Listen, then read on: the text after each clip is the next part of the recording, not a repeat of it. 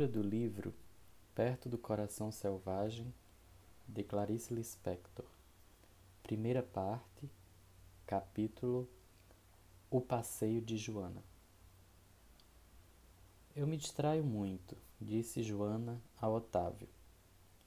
Assim como o espaço rodeado por quatro paredes tem um valor específico, provocado não tanto pelo fato de ser espaço, mas pelo de estar rodeado por paredes.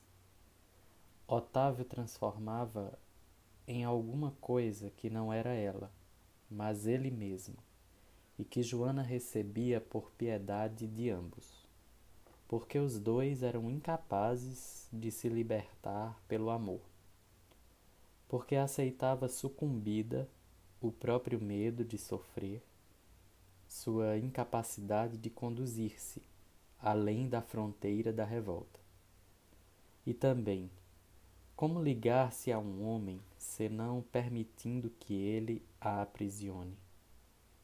Como impedir que ele desenvolva sobre seu corpo e sobre sua alma suas quatro paredes? E havia um meio de ter as coisas sem que as coisas a possuíssem? A tarde era nua e límpida, sem começo nem fim. Pássaros leves e negros voavam nítidos no ar puro. Voavam sem que os homens os acompanhassem com um olhar sequer. Bem longe a montanha pairava grossa e fechada. Havia duas maneiras de olhá-la: imaginando que estava longe e era grande, em primeiro lugar em segundo, que era pequena e estava perto. Mas de qualquer modo, uma montanha estúpida, castanha e dura. Como odiava a natureza às vezes.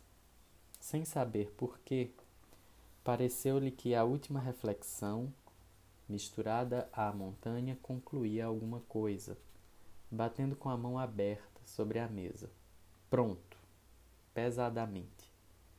Aquilo cinzento e verde, estendido dentro de Joana como um corpo preguiçoso, magro e áspero, bem dentro dela, inteiramente seco, como um sorriso sem saliva, como olhos sem sono e enervados, aquilo confirmava-se diante da montanha parada.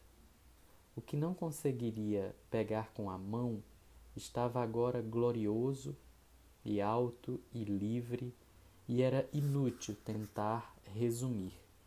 Ar puro, tarde de verão. Porque havia seguramente mais do que isso. Uma vitória inútil sobre as árvores folhudas, um sem que fazer de todas as coisas.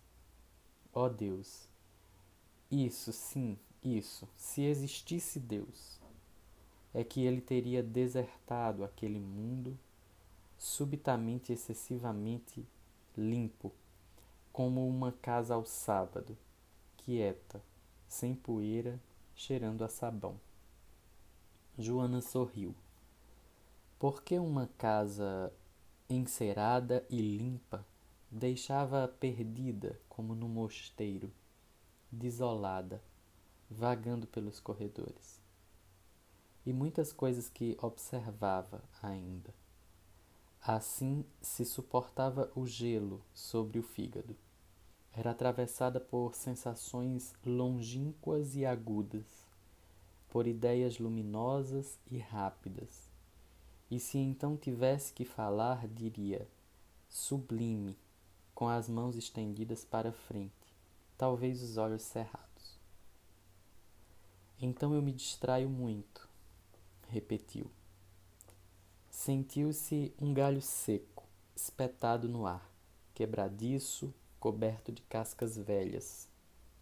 Talvez estivesse com sede, mas não havia água por ali perto. E, sobretudo, a certeza asfixiante de que, se um homem a abraçasse naquele momento, sentiria não a doçura macia nos nervos, mas o sumo de limão ardendo sobre eles. O corpo como madeira próxima do fogo, vergada estalante, seca. Não podia acalentar-se dizendo: Isto é apenas uma pausa. A vida depois virá como uma onda de sangue, lavando-me, umedecendo a madeira crestada. Não podia enganar-se, porque sabia que também estava vivendo e que aqueles momentos eram o auge de alguma coisa difícil, de uma experiência dolorosa que ela devia agradecer. Quase como sentir o tempo fora de si mesma, abstraindo-se. Eu notei, você gosta de andar, disse Otávio, apanhando um graveto. Aliás, você já gostava mesmo antes de casarmos? Sim, muito, respondeu. Poderia dar-lhe um pensamento qualquer, e então criaria uma nova relação entre ambos.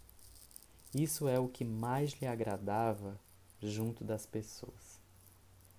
Ela não era obrigada a seguir o passado e com uma palavra podia inventar um caminho de vida.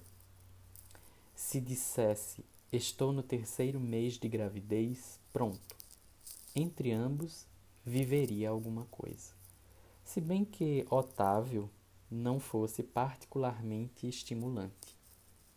Com ele, a possibilidade mais próxima era a de ligar-se ao que já acontecera. Mesmo assim, sob o seu olhar, me poupe, me poupe, ela abria a mão de quando em quando e deixava um passarinho subitamente voar. Às vezes, no entanto, talvez pela qualidade do que dizia, nenhuma ponte se criava entre eles, e pelo contrário nascia um intervalo. Otávio dizia-lhe, ela de repente: Você já pensou que um ponto um único ponto sem dimensões é o máximo de solidão? Um ponto não pode contar nem consigo mesmo. Foi, não foi, está fora de si. Como se ela tivesse jogado uma brasa ao marido. A frase pulava de um lado para outro, escapulia-lhe das mãos, até que ele se livrasse dela com outra frase, fria como cinza cinza para cobrir o intervalo. Está chovendo, estou com fome, o dia está belo. Talvez porque ela não soubesse brincar, mas ela o amava. A aquele seu jeito de apanhar gravetos. Aspirou o ar morno e claro da tarde e o que nela pedia água restava tenso e rígido, como quem espera de olhos vedados pelo tiro. A noite veio e ela continuou a respirar no mesmo ritmo estéril. Mas quando a madrugada clareou o quarto docemente, as coisas saíram frescas das sombras. Ela sentiu a nova manhã insinuando-se entre os lençóis e abriu os olhos. Sentou-se sobre a cama.